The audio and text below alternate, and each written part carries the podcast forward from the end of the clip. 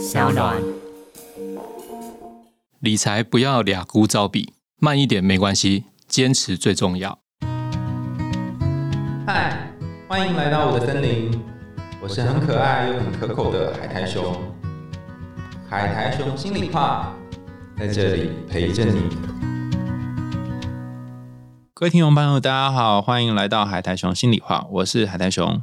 你有想过，你年纪渐渐大了之后，你还能够像现在这样有生产力吗？退休之后，你想要过着什么样的日子呢？有句话说：“你不理财，财不理你。”可是，在有效理财之前，有没有掌握正确的观念？很重要，才不会让自己的理财乱了套。我其实是一个非常抗拒理财的人，因为从小就是我妈非常会理财，我完全不需要做任何理财动作。但后来发现年纪渐渐长大之后，哎呀，如果都没有理财的话，好像钱不知道为什么就会不见了。所以今天我们好不容易邀请到理财达人花富，教大家在三十分钟之内就学会理财的第一堂课。好，我们掌声欢迎花富。各位听众朋友，大家好，我是花富。哎，你为什么会取这个名字啊？好酷哦！很多人都会说是不是跟花木兰有关系，但是其实不是，其实是因为我本身我非常喜欢花衬衫，包括冲绳衫、夏威夷山我都很喜欢，所以当初在设定的时候，我就想说，哎，那其实这个名字对我来讲很适合。花衬衫教父的概念吗？呃，也可以这样说。对，所以我就想说，那我就叫花富好了，这样。哦，我年轻的时候有一段时间也非常喜欢穿花衬衫，我毕业照都穿那个花衬衫。但我后来发现一件事，花衬衫真要看人穿，你穿的就看起来很 casual，一般人穿的就是会有一点流里流气的感觉。哦，是吗？我太太都说我是不是要选什么冲绳市议员的那种感觉，然后用一个花的项圈这样。对对对，你之前是做什么？怎么会突然来到投资这一条路啊？呃，我之前曾经有当过媒体的财经媒体的记者，嗯。然后我自己本身也跳进产业，嗯，然后做了电子的工程师，嗯，那理财呢，其实，在二十几岁之前是完全没有任何的概念，嗯，所以我后来就在想说，那要怎么样可以提升自己这方面的一些知识跟内容，嗯，所以我就自己去找一些书本或什么开始看，所以慢慢慢慢铺垫上来，就是靠一些实务经验慢慢累积上来。哎，其实我蛮好奇，就是财经记者是平常在做什么？平常要做的事情，除了就是说。去采访一些内容啊，就是了解一些公司。那本身以我自己的兴趣啊，我喜欢去看一些公司他在做什么。就像我在产业里面，我很喜欢去研究工厂。比如说工厂他在开发一个产品的时候，他一定有他的设计的想法，然后他有他的目标要怎么做。所以我是出于喜欢研究产业，然后喜欢研究。你有看过什么工厂？像毛巾的工厂啊，像羽绒衣的工厂啊，像一些呃备品的工厂啊。或者是半导体的工厂啊，其实很多很多轮胎工厂啊，我们台湾就是在工厂这一块是非常非常的厉害。哎，因为我刚刚在想说，半导体的工厂可以想象，可是毛巾的工厂这种，就是我想象不到这个采访内容会是像什么啊？就是说，哦，这个这个丝啊，去哪里找是什么还是怎样？你去采访一个工厂的时候，他会告诉你从头到尾。嗯，衣服是怎么出现的？嗯，从一开始的他要去拉这个丝，然后要去做这个纤维。那纤维又有分天然的纤维，有人造的纤维。那如何去做这个纤维，去把它转成一条线？嗯，然后线要怎么去做纺织？纺织要做成布之后，布再去做染整，染整之后再做成衣服，衣服之后再销售。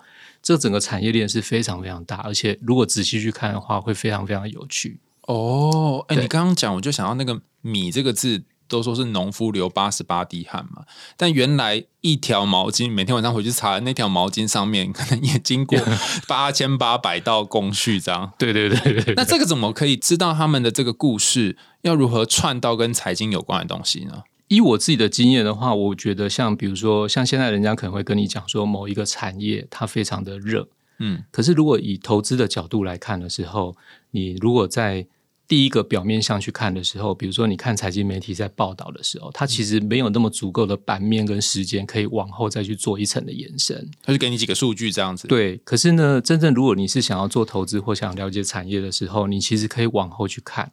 我不晓得海苔熊，你有听过一个故事，就是那个旧金山的淘金客跟卖铲子的人人的故事。有没有听过？呃，我我很喜欢举这个例子，就是这个例子就是说，当有人发现这个地方发现金矿的时候，大家是不是？都来淘金，对。可是都来淘金的时候，他们就会产生一个需求，就是他需要淘金的铲子，对。那当时就有人想到，我不去直接淘这个金，我去卖铲子给淘金的人。哦，就跟竞选的时候旁边会有一些摊贩这概念一样。对对对，类似这种 类似这种意思，就是说，哎，如果你有这种眼界，或者是说有这种更深一层的看法的话，其实是可以看到一些投资的机会在哪里。这样，哎，你的这个脚本跟我原本想的完全不一样。我原本的想象是说，因为你说我们既然叫做投资人嘛，对，应该要看到投资背后的目的是什么。你当然说我想赚钱嘛，对不对？对。可是现在有一个企业，然后我投资它。除了赚钱之外，我某种程度上也要认可它的企业价值，或它的理念，或站在做事，所以我要协助他嘛。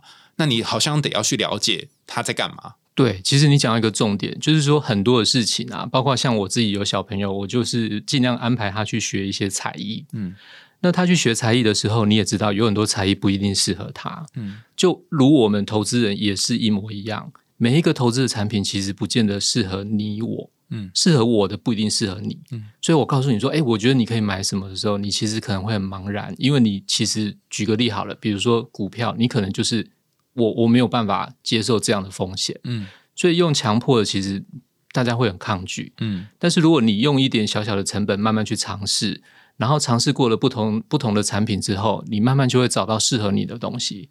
然后在适合你的东西上面去做投资的时候，这相对来讲会比较有一点感觉啦。哦，你自己有投资过什么的经验或历史可以提供大家参考吗？有啊，我想成功案子大家谈的很多啦。那我觉得你要谈失败的案子就对。对对对对，我 我觉得失败案子一定要谈，因为这几年的就以股票市场为例好了，因为它一直在做一个多头的趋势当中嘛。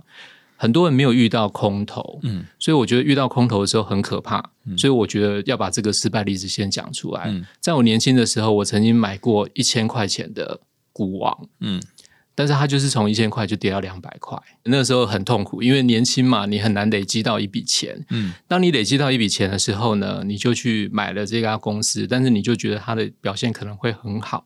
那我发现一个盲点，另外一个就是另外一家公司是航空业，嗯，已经下市了，就是远航，嗯，那当时他有一些消息，就是说他对于说他两岸开始通航之后啊，什么飞一趟赚多少钱啊？那我就是计算机开始算一算，就说哇不得了，这飞起来大赚了什么什么。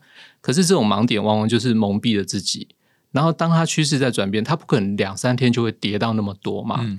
但是我发现我有一个很大的误区，嗯，这也许你是心理学的专家，你可以来看一下。就是我一直在帮这些公司找优点哦，自我说服，对，嗯。那我后来就是有个体会，就是说我我可以跟我的另外一半尽量帮我另外一半脸上贴金，嗯，帮他找优点，但是不要对自己的持股找优点，因为当他改变的时候就是改变了，所以不要有任何的帮他做一个自动诠释吧，嗯。那我就用我自己的想象投射在他身上，嗯，结果他就从一千就硬生生的就是到两百，他是一次吗？还是慢慢？没有慢慢慢慢，所以也就是说，从一千到两百过程当中，你都不断的自我说服，就像在说啊，他还是爱我，他还是爱我这样子。对，然后他的利润开始掉的时候，你就说啊，没有，他只是为了要扩大他的市场占有率。对，没有没有没有，他其实是真心爱我的，外面那只是假的这样。对对对，你就会一直去找理由，一直想办法往他身上贴金，然后他就这样子硬生生扫掉。那扫掉感觉，可能大家没有什么感觉。那实际上就等于你签了一台新车，嗯，你中午才签新车，你下午就开到淡水海边，嗯，然后直接把它开到港里面去，就这种感觉，就丢到海里去，然后就没有了，就是这样。对，然后你还跟自己说：“我跟你说，其实我只是人生想要来一场冒险，我本来就想要冲到港里去的。”没有，但是后来后来就醒了，后来就 是在何时的那一刻才突然惊醒？有什么东西突然有一颗彗星打到你的头吗？还是什么？不是，是那个另外一半直接拿东西打我的头。不是不是，是其实是这样，因为我后来就在想一件事，就是说，呃，我发现了一个能够取得一种就是零成本的投资，是不是很好的一件事？如果我可以做一个没有成本的投资，该多好。嗯，那我后来去仔细想一下，还有就是说在产业界的经验，我就发现说，零成本的投资只有创业跟理财。那创业怎么样是零成本投资呢？创业，当你成功的时候，你的成本因为可能会有很多人要投资你，所以你当初刚开始的资本额可能就被人家稀释掉了。所以基本上你没有成本了。可是这一套赚钱的系统，它已经完成了，嗯，所以它就不停的帮你赚钱。但是毕竟你要回到一件事情，就是创业是九死一生嘛。对，不是每一个都会成功的。然后什么，每一年就所谓百分之十存留，所以三年之后就是百分之十的百分之十百分之十。对，可是，在台湾呢，创业现在的环境其实又更难，比我们之前的父辈、祖辈来讲，创业不是那么容易。那另外一件事，我就想到，那就是靠投资啊。嗯，你可以投资别人的创业啊。那投资企业，我们先用股票市场来举例啊，因为比较容易懂。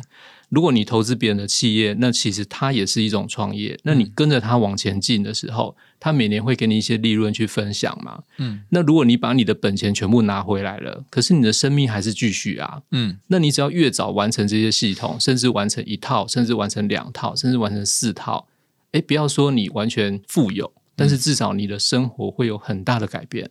你会，你会获得很多的时间去发现你生命中其他的不一样啊！有一个自动入账的机器在帮你赚钱，它不是一个，它是多个，但是这些多个机器，它不是像创业赚这么多钱，然后，但它每天都会进来一点一点一点点这样。对，或者是他每年会给你一个他们的利润嘛，他分享的利润，他就会该给股东嘛。哦，对。那你如果一年拿、两年拿、三年拿，那有一些企业它的获利很好啊，也许你八年、十年你就拿回十二年，你就拿回你那套刚开始的本钱了。嗯，那你后面它并没有消失啊。他在你有生之年，他都继续在帮你赚钱，因为你始终是他的股东，他始终都会一直付股息、股利给你嘛。哦，所以我如果每次经过公园看阿伯或者是阿伯坐在那边说：“哦，你对鬼刚叠一下下面西尊，下面打吉隆不会走。”其实就是他可能就说：“我该讲哦，那个高表探瓦贼哦，就已经在后面自己赚钱就对了。”对，可是最近股票跌了，所以你在公园可能也会遇到分析师之类的。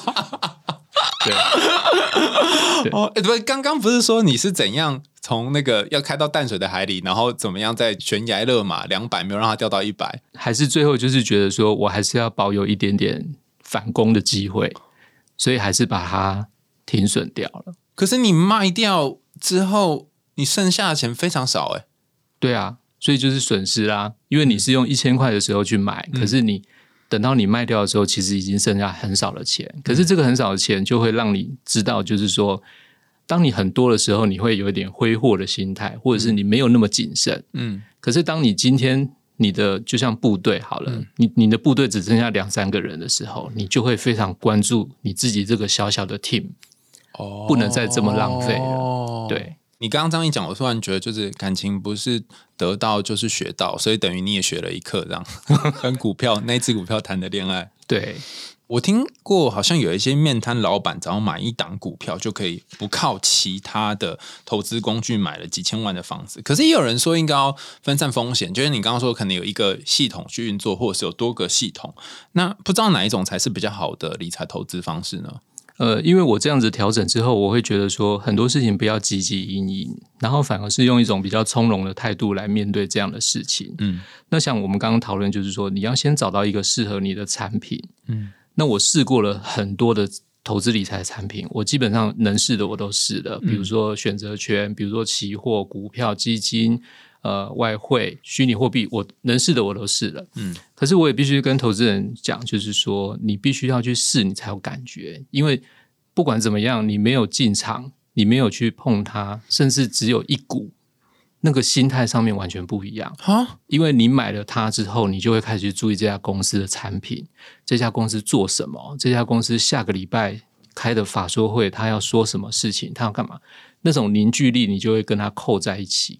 哦，对，那你就从这当中，比如说像我买过选择权之后，我只是为了去买一个早餐，我就赔了几千块。后来我就发现选择权这种东西其实不适合我。嗯，那也许适合某一个投资朋友，我也不晓得。可是，在你自己当中，我觉得可以自己去慢慢的用一点点的小小成本去尝试，这个小尝试会有大惊喜。那你尝试之后呢，你就会有感觉，我适不适合？那我所以我会觉得说很鼓励，因为现在是一个连医疗都在量化的时代。嗯，那投资其实也开始讲究一些大数据或什么。那其实你一些呃数据越来越多的时候，其实你也可以利用这种机会去得到更多的资讯。像我早期的时候，我在算那个呃上市贵公司的营收的时候，还是用手，嗯，然后用计算机，然后用表格算，嗯，然后非常非常辛苦很累。可是现在的状况就是，哎，你其实可以很简易的得到一些。数据化的，就后面就直接秀给你看了。对对对对对，所以我觉得参与的难易度其实是降低蛮多的。嗯，但是不要一口气尝试太多。我我的建议是会觉得说，哎，其实你就小小的试一下，然后有感觉之后，你去找寻你最适合的产品。嗯。哈佛有个节目叫做《解锁从容理财》，然后我觉得要从容这件事情在心理学上是困难的，因为刚刚谈到一个例子嘛，就是你投资了，但是你后来就就是困在那里，然后自我说服嘛，对不对？那心理学有一个非常经典研究，到现在还是觉得很好笑，它就是给你给你十罐果酱。然后让你去选这十罐果酱里面去选，说你要买哪一罐。然后买完之后，不论你买哪一罐了哈，然后他就问你说：“哎，你觉得这罐果酱怎么样？价钱通通都是一样的。”然后他就一定会去说：“我跟你讲，我买这罐比其他九罐都更好。”所以他一定会去去说服大家说他拿到的东西是最好的。那另外一个研究也是在做果酱，就是现在一样是十个果酱，然后有有一组给他看十个果酱，有一组给他看三个果酱，就发现选十个果酱这一组的人比较痛苦。因为他有很多个可以选，但是三个果酱这个就哦，好像就三选一，就就觉得还好。嗯，那我觉得刚刚的困难就产生在这两点。第一个是我在进场的时候有这么多档，因为以前那边还要算嘛，不然不用了。不论是股票，为什么有这么多工具让我选？我如果每个去试的话，我到底要试到什么程度？然后第二个就是，万一我试了，会不会产生刚刚你说那个自我说服的这种窘境？就说啊，这可以吧，再试试看吧。这样有一个方式，我可以给大家来想一下啦，就是说。你如果真的不是很懂的话，你其实也不一定要去做尝试。可是最主要就是还是回到股票市场，因为我们以股票市场举例，可能会大家比较有认同感一点了。可以用你的生活当中，或者是因为投资人可能会面临一个问题，就是我不知道买什么，或者是说什么是可以买的，那我就会觉得说，那其实这个部分你就用你的生活跟工作去判断。嗯，那生活当中呢，你其实就会发现一件事情。比如说你是某一个公司的业务，或者是在某一家公司里面，我们举刚刚毛巾好了，嗯，你在毛巾工厂或者是在布厂里面工作，那你就会发现你的上下游其实就会有这种供给的紧张或者是松弛的程度嘛，嗯，订单来得急或慢嘛，嗯，那这就是在你工作上面给你很好的投资机会啊。好，我知道这个可以帮忙我什么吗？你就会发现这个投资机会，就是因为你的工作变忙了之后，就表示你的客户是不是对你的订单是增加的，嗯。所以它相对来讲，表示整个产业的趋势是慢慢的在往上走啊。嗯，那所以如果你觉得这个时候要投资的时候，你就可以投资这样的标的啊。嗯，你的客户他需求开始热络了，那你就诶，比如说毛巾需求成长了。我举例好了，像刚刚您有提到，就是说面店的老板，嗯，那面店老板他也许只有做一次的，他只有做一个商品的投资，可是他可能做了好几年，就因此有赚到很多钱。嗯。那也许他就是因为他对面粉或者是对酱油，我只是举例哦，他可以了解说现在酱油要涨，面粉要涨，他一定是最敏感的嘛。嗯，所以在他这个工作位置上面，或在他的工作或生活当中，他只要把握到这个机会，他就是一个生活中的投资啊。所以投资不是那么说我准备好了我才要投资，应该是说我其实在生活当中我们就可以找机会。那我想跟海苔熊分享一个，也是跟您请教一下，就是呃，像很久以前。我举个例好了，嗯，你常常去一家超商买东西，嗯，那如果你发现它的业绩越来越好，客人越来越多，那你是不是觉得它的股票、它的业绩可能即将要反应？嗯，这就是一个很好的机会。像二零零五年的时候，那个时候有一家超商，我不晓得你还有没有这个印象？嗯，他推出了一个 Hello Kitty 的磁铁，嗯，那个几点的磁铁？哦，对对对对，就是买到七十七块钱，他就送你一个磁铁，嗯，对。那次呢，让那家公司的业绩是大爆发。嗯，因为所有人呢，为了要那个磁铁，他就不去其他的便利商店。嗯，然后他就来这家便利商店消费。嗯，甚至他明明买不到那个钱，就是比如说我只是买一个便当，买一个饮料，他就要凑到那个钱。对，他就硬要凑到那个钱，所以让那家公司的业绩整个啪一下就突然暴涨这样子。所以我我举这个例子就是说，诶，它就其实是一个在日常生活中。你就是光每天去买中午的便当，每天去买中午的咖啡，其实你都可以看得到这个投资机会就在你的生活当中。哦，你看它好像有一点在涨的过程当中，你就可以先偷偷进场这样子。嗯，或者是你就是参与它，因为你就是它的股东，或者是你就是在逮到这种机会，你其实就是发现它的业绩是慢慢的好上来啊。哦，所以下次我如果拿到那个 Hello Kitty 的磁铁，我就可以跟我朋友说，看到这个磁铁没有？里面有三千万分之一的角是我投资的。我家里还有一盒，你要吗？就是哎，我那个时候也累积了很多，贡贡献了不少。对，但是你刚刚讲这个情况是，我们可以慢慢观察嘛。就是那个入场时机好像有点难，有的是会大家看说哦，这个好像有趋势哦，在我的专业领域发现，哎，它好像真正渐渐在涨，或它渐渐有一个有一个飙升的样子。当我进去的时候，可能就会追高买进啊，可能会变这样啊。所以在投资上面有一个想法，就是说你要分为，就是你是不是要做分散的动作？哦，什么意思？分散就是说，你比如说你有一百块，嗯，然后你去买一个标的，嗯，那你是一次 all in 吗？那你的机会点是不是就卡在那个时间点上面？哎，对耶。但是如果你是用一个分散的方式，你就会把发现一件事情，就是说你的风险就会慢慢的分散开。当然，分散不是只有一个标的啦，就是说你包括时间点也可以分散哦，或指数也可以分散。所以分散它是指的是一个灵活的概念。嗯，当然，它最后的目的是为了要降低你的风险，但是操作的手法其实就是就是一个分散的概念。嗯，对我举我自己的例子好了。比如说台股，它从一万五、一万六、一万七、一万八，慢慢慢慢的一直涨上来，大家都有看到它涨上来，对不对？嗯。可是如果你在这个时间点是做分散的一个进场，嗯，那当它现在如果有一个下跌的时候，嗯，你跟买在一万八 all in 的时候，你的心态绝对不一样的。哦哟，对耶，对，所以你你就不会觉得说，哎，我很害怕或什么，对，等你分身在不同时段的你这样，对，那相对来讲。你当然有一部分的你会遭受损失嘛，嗯，因为现在看起来是下跌的嘛，嗯，但是其实底下还有千千万万个你还在那边做掩护嘛，对，所以我我我会举例，就是说，在分散呢有很多种方式，分散不同的族群，分散不同的产业，它是一种投资学上面的弹性的调整。那如果单用指数来看，我们也可以去做一个分散时间点分散。也是一个很好的方式。哎，我觉得你讲到一个要点呢，我觉得好像这样投资会变成三维的，就是。你有不同时间点嘛？时间点这是一个走向，然后另外就是你在多少钱的时候买嘛，这也是一个走向，因为这个钱它可能会持续一段时间。然后另外还有一个要点就是你可以买不同档的股票嘛，所以它几乎是一个多维度的，嗯，而不是就说哦我我要或不要这样的决定而已。对，其实它还四维，因为它还有主动跟被动。哦，什么意思？像现在最流行的，比如说像 ETF 好了，它就是跟着指数做波动。嗯。那这种一般来讲叫做被动投资，嗯，就是你不用花太多的力气，因为它就是跟着指数去做变化，嗯。那另外一种是主动的投资，主动投资就是说我每天去观察，我要花一点心力去做它的进出或什么这种，所以它其实像您刚刚说的，它其实三维之外，它又有主被动。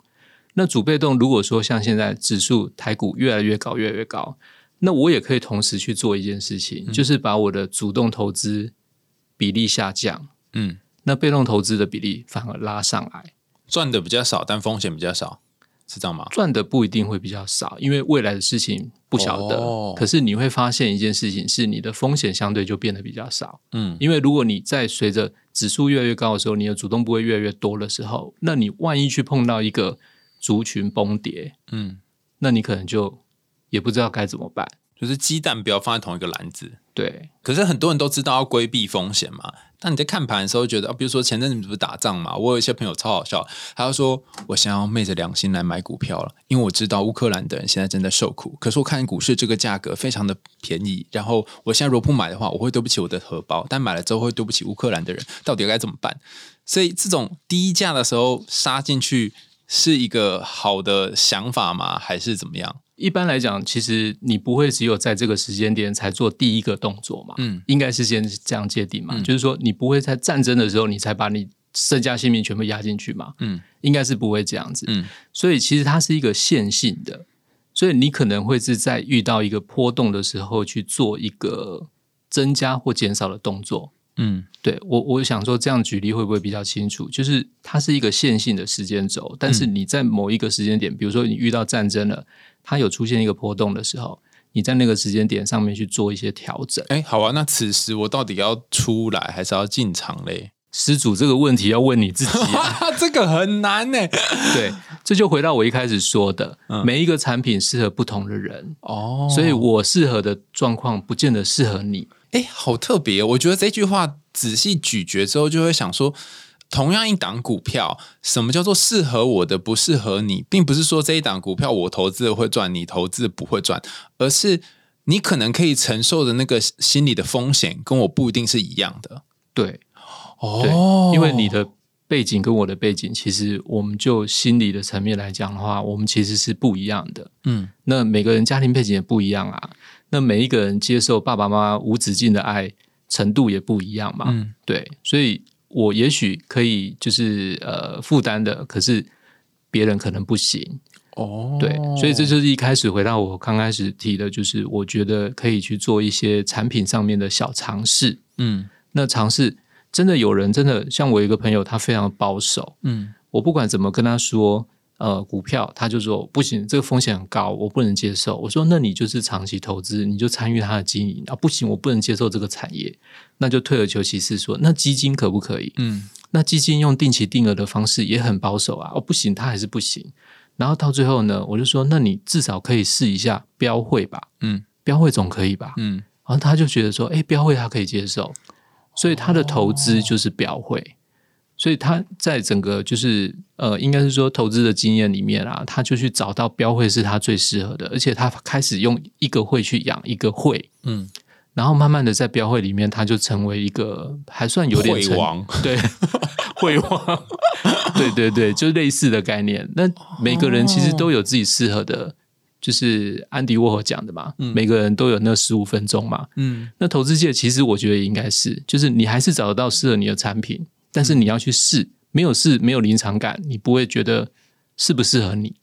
哦，哎，你这样一讲哦，你整个把投资讲活了。因为我我以前就是一直脑袋很死的，就是投资，就是我先拿出一笔钱，然后把这笔钱放在一个地方，然后这笔钱可能会变更多，或变更少。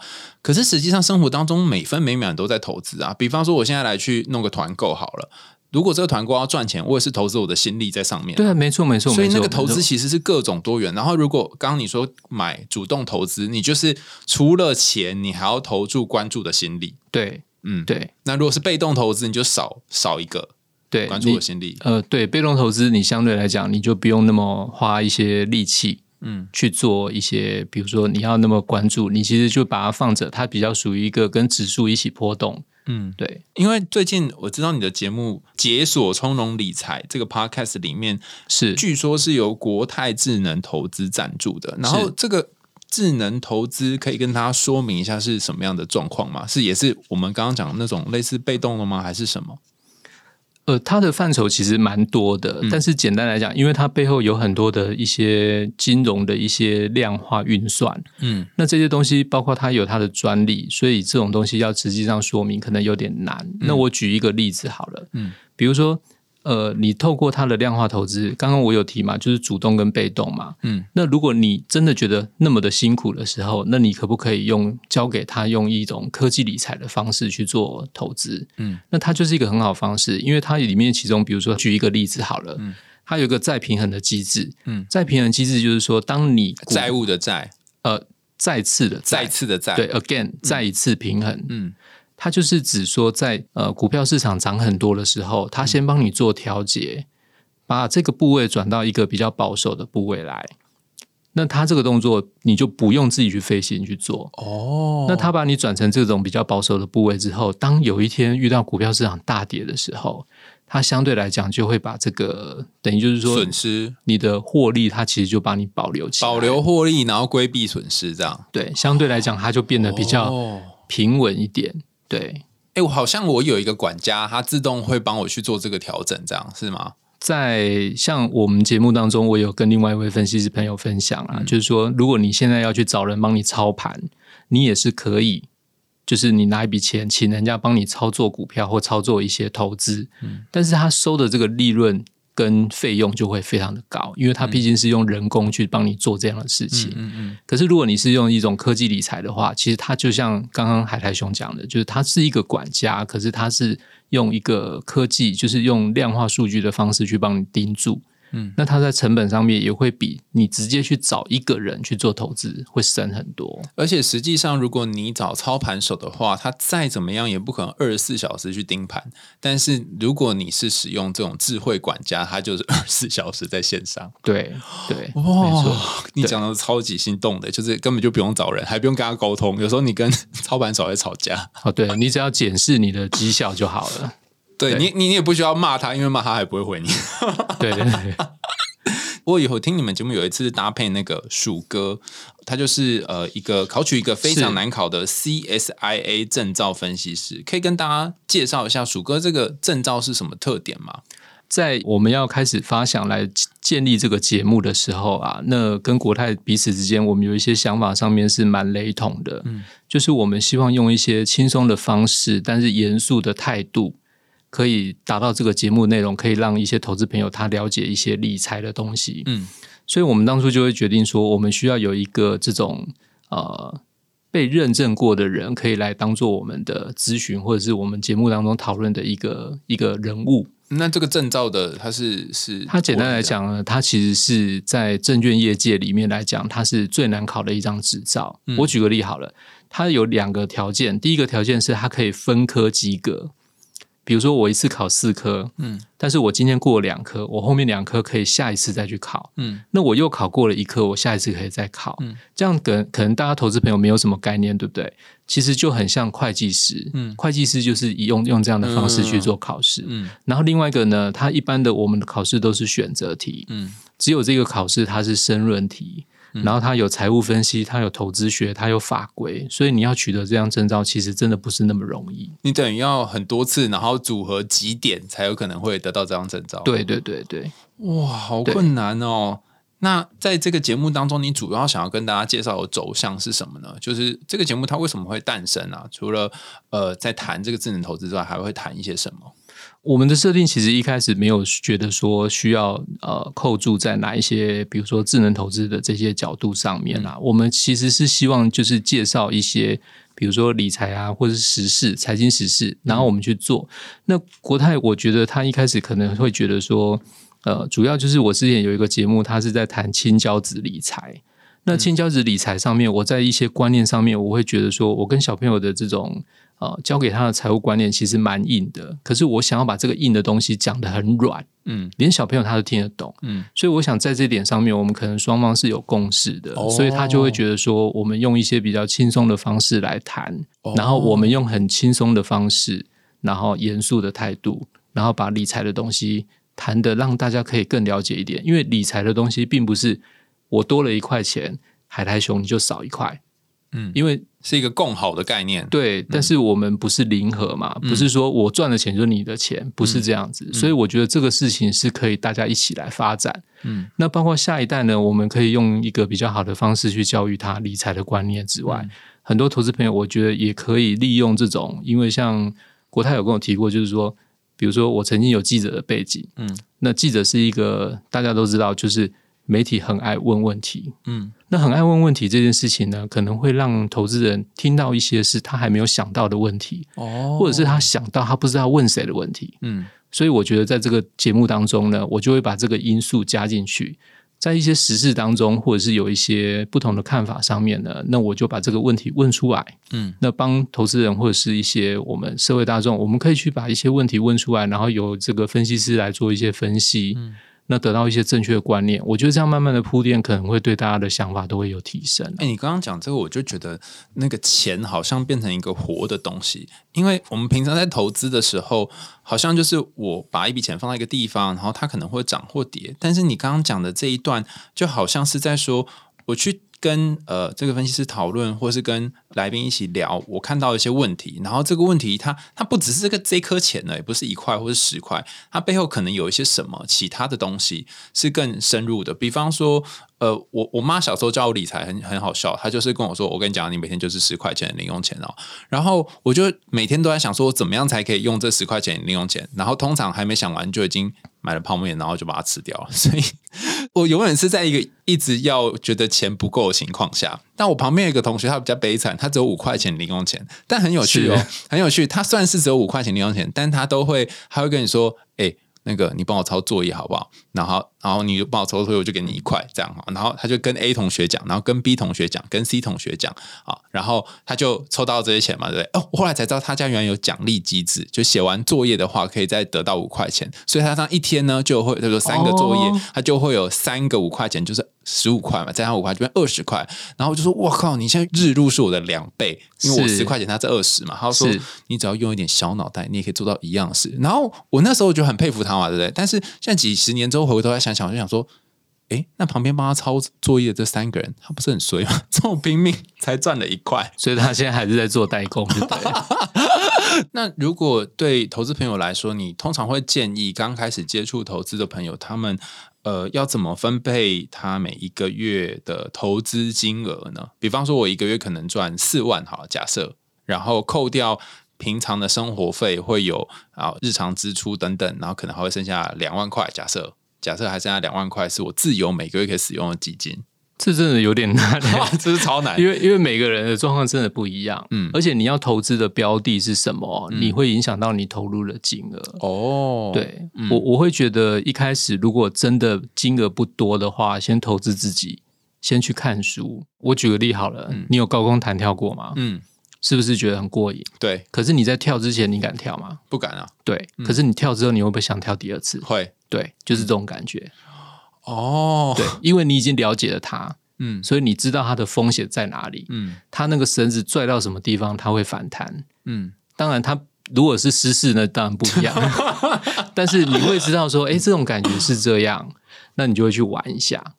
然后你跳了之后，你可能这个人，比如说你就会觉得说，哎，我不适合，我不适合高空弹跳，很可怕，你就不会选择它嘛？你可能就会回到海盗船，嗯，或者是其他的游戏去玩。哦，那你总会在里面找到一个蛮不错的标的。最后只选择旋转木马这样，也有可能，也 有可能啊。你可能最后就选择就是我们来当一个会王啊，标会的会王，这也也是很好的方式啊。好像要先知道你。在面临的是什么，或是知道你现在在恐惧、害怕的东西是什么？那个形象更清楚了之后，再来出手会好一点。是是是。但因为现在很大家都想要试试看那个，刚刚也谈到那个 ETF 嘛，是。所以如果要先从这个开始先入手看看的话，有没有什么需要注意的吗？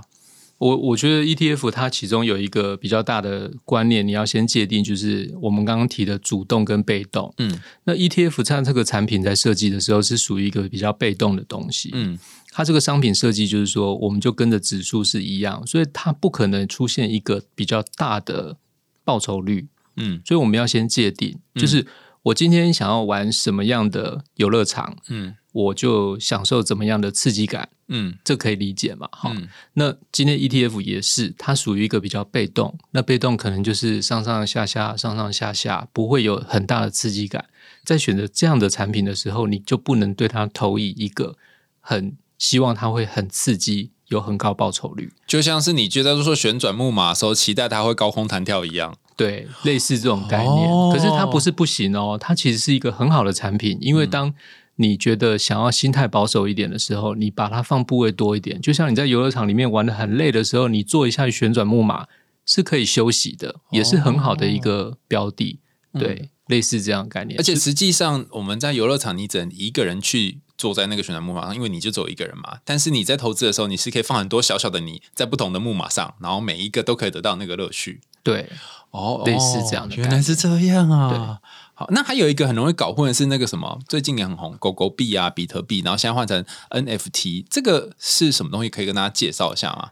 呃，虚拟货币，因为现在的市场，呃，应该不是说虚拟货币，应该说加密货币，就是 cryptocurrency 这部分，它现在是一个市场上蓬勃发展的一个产品。嗯，那我自己的认为呢，其实它并不是一个有产出、实际产出的。比如说，你投资企业，它企业会有。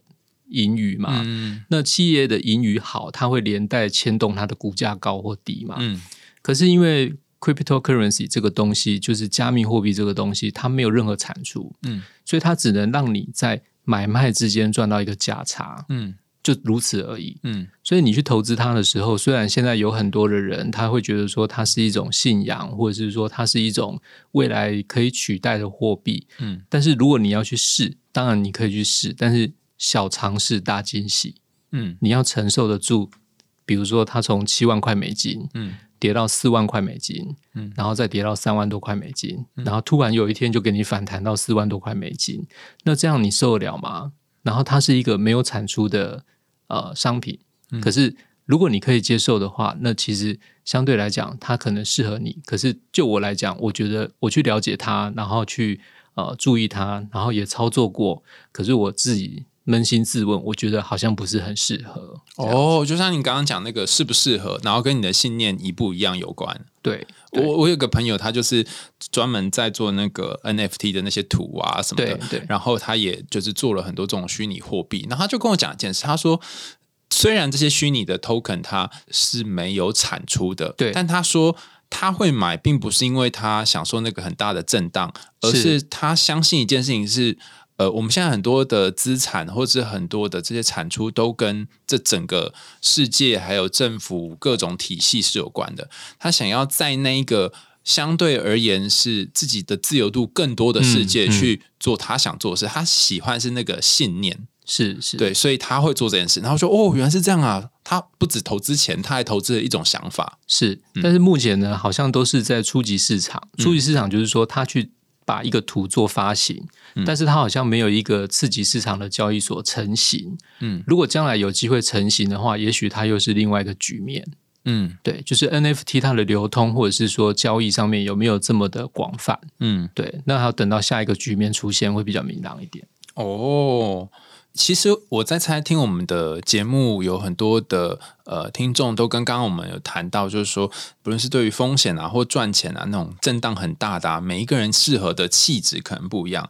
那心理学有一个很重要的理论叫展望理论，他说人就是会很习惯，也是经济学家提出来，他很习惯会规避损失，然后呃，对于赚钱这件事情可能还好，但是对赔钱这件事情会觉得严重影响。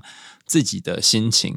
那当现在我正在赔钱的时候，你会怎么建议投资朋友去调整他的心态啊？因为我就正在赔钱呐啊！你跟我说要等嘛，也很怪啊；不等嘛，也很怪。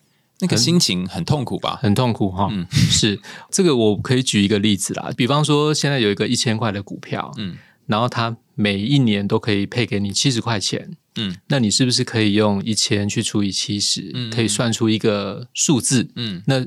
就几乎等于是你可以拿回本钱的数字嘛，嗯，对不对？那如果当你在回档的时候，或者是说你觉得有一点损失，或有点觉得不是很妥当的时候，你是不是可以去用这种方式去想多久可以让你回本？嗯，那你在投资的时候，你就把。不是说我只有看到价差的损失，嗯，我应该可以去想一下，就是说多久我可以在这个股票上面做一个回本的动作，就是我一开始提的，就是零成本的投资，嗯，所以我一开始的时候，像我我就会去考虑，如果我投入它的时候是一千块，嗯，我不会去计较它跌到九百或八百，我可能去想的是，这个我投入它一千块是让我在几年，比如说十二年或十四年，它可以回本，嗯，然后从此就留着。那我就不会去计较它从一千跌到九百，跌到八百这个差异数。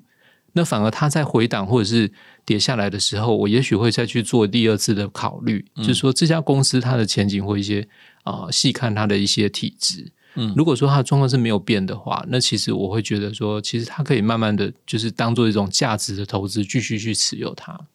哦，所以你不是只看到数字，因为大家看到绿色数字就觉得紧张嘛。但是其实不是只看数字。对，其实股票上面很多人都说，股票的获利是两种，一种就是价差上面的损失或赚钱嘛。嗯，好，那另外一种就是说，在股票上面，其实大家都忽略了，它会配股配息。嗯，这个部分也是另外一种收获。嗯，对。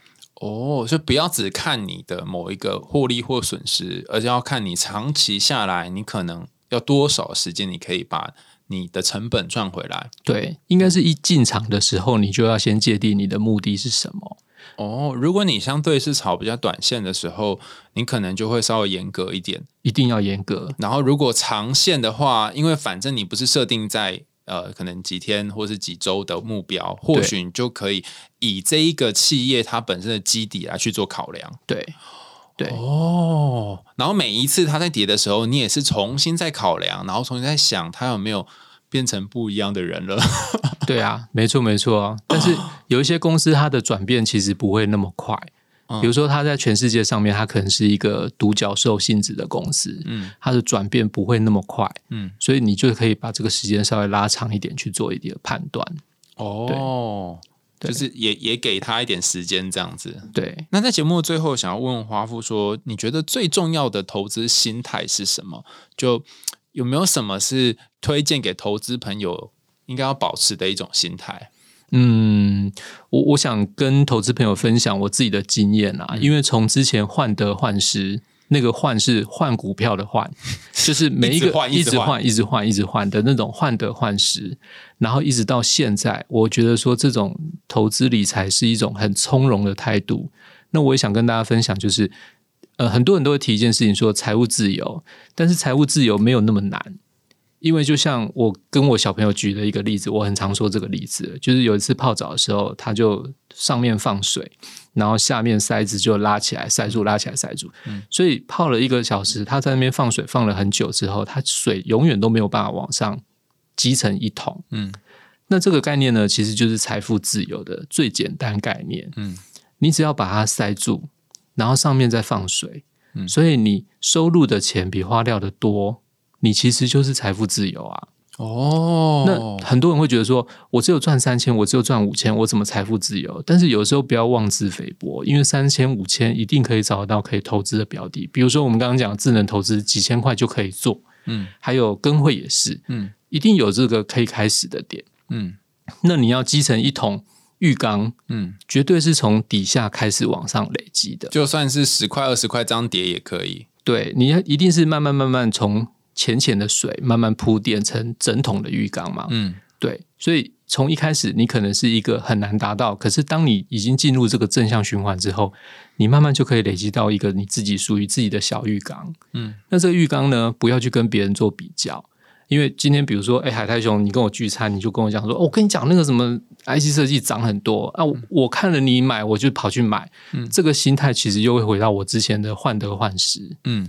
所以你应该要坚持说，比如说我就是常常去某一家便利商店，我可以关注它的业绩，嗯，那我就是便利商店有什么关系？没有关系啊，我我比较只跟自己比较，我没有跟别人之间做持股上面的比较，因为你跟别人做持股上面比较，你永远比输，你知道为什么吗？嗯，因为他输的时候他不会跟你讲，他赔钱的时候他不会跟你讲，可是他赚钱的时候他一定会跟你炫耀。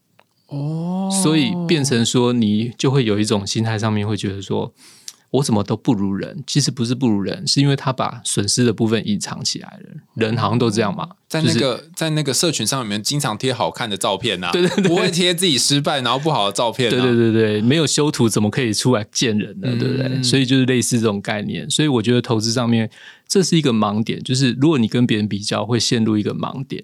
所以你就做自己的。财务自由的浴缸，嗯，然后慢慢的累积，那绝对是从小开始，嗯，然后慢慢累积成整桶。那整桶你也不要去跟他比说，哎，他他的很大桶哦，他的他的三五百万哦，我的五十万，第一桶成立的就会有第二桶，第二桶成立就会有第三桶，嗯，所以我会觉得说这是一个呃财务上面的系统，如果你可以去用这种观念导正，然后慢慢去累积一套自己的系统。然后变成你的持股是零，嗯，那你把本钱拿回来，你就可以再去投资第二个啊。哦，对，因为很多企业家在创业的时候，他们也是这样。他们当发现了第一个成功的事业之后，他不会把那个事业收掉吧？嗯，他会让这个事业赚到的钱收入之后，他又去做第二个创业。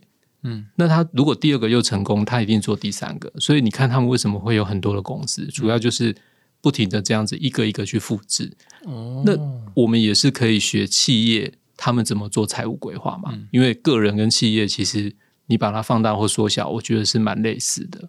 好像你要你要享受跟关注自己的浴缸，不要去羡慕别人的泳池。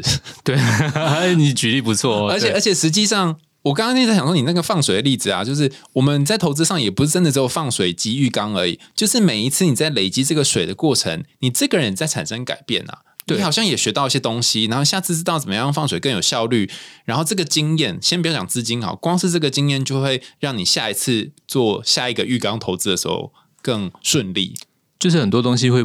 不自觉的已经内化进来，嗯，所以内化进来之后，你的眼界或是你的想法就会跟着会有调整，嗯，那当下一个机会来的时候，你就无形中就会发现，哎，你怎么已经看到了？而且反正别人泳池破洞也不会跟你讲嘛，所以你一定要看好自己的浴缸，不要去看别人的泳池。是是是。哎，最后想要请花富跟大家再介绍一下，所以在你的节目《解锁从容理财》里面会跟大家分享什么呢？大概会有哪些东西？呃，我们最近有做几集，就是说像货币，嗯，比如说新台币，它出现了一个二十几个月很强势的走势。当然，最近有一些就是因为美元走强，所以新台币有一点。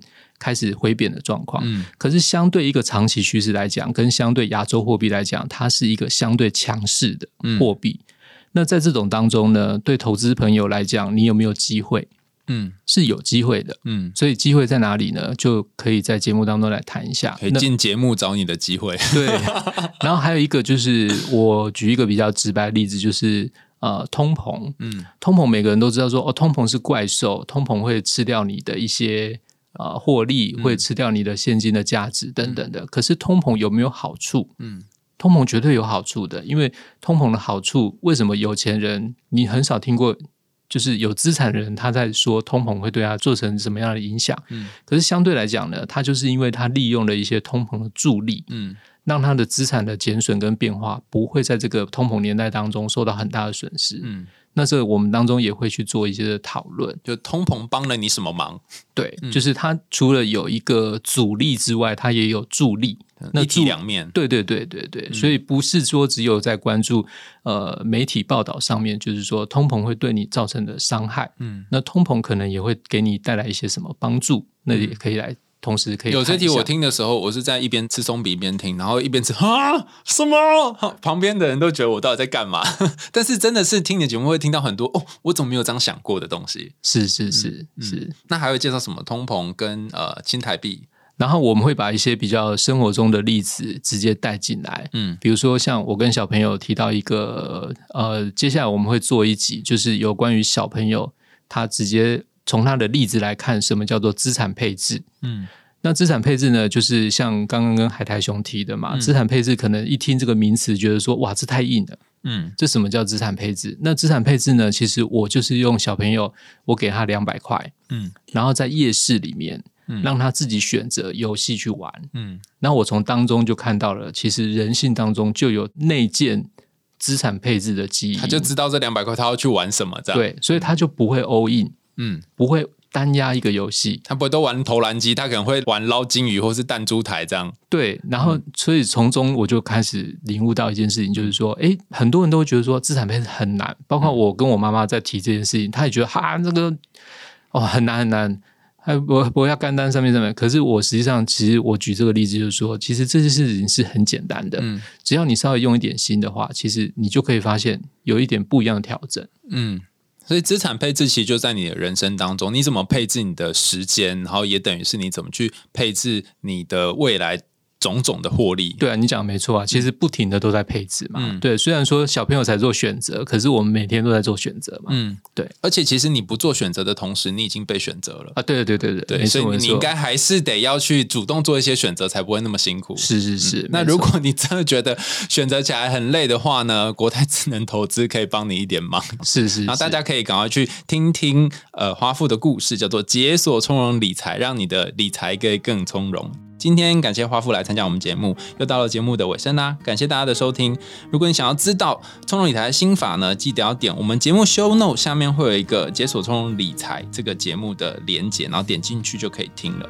然后也欢迎大家在其他的留言管道或是 Apple Podcast 跟我们说你听完节目的看法。如果你有任何问题的话呢，也可以在我们节目下方留言，不论中我或问花富这样哈，可以透过商浪的平台赞助我们家猫咪布瓦的罐头哦。我们海苔熊心里话，下次见了，拜拜。